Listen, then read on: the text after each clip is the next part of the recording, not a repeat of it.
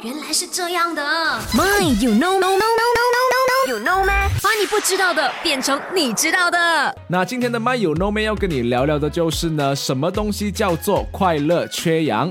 快乐缺氧类也称为是沉默低氧血症啊，那么是最近新冠肺炎患者上面所察觉到的一种奇怪现象啊。那么这种低氧血症呢，就是会完全没有症状的哦。那么什么是低氧血症呢？通常肺部会受到感染或损伤之后呢，肺部顾名思义呢会受到影响啦，而造成肺部不能够正常的把我们的血液提供充足的氧气呢，这会造成血氧浓度降低，那么患者便会开始呼吸很呃很很急出啦，那么头痛啊、咳嗽等等的症状。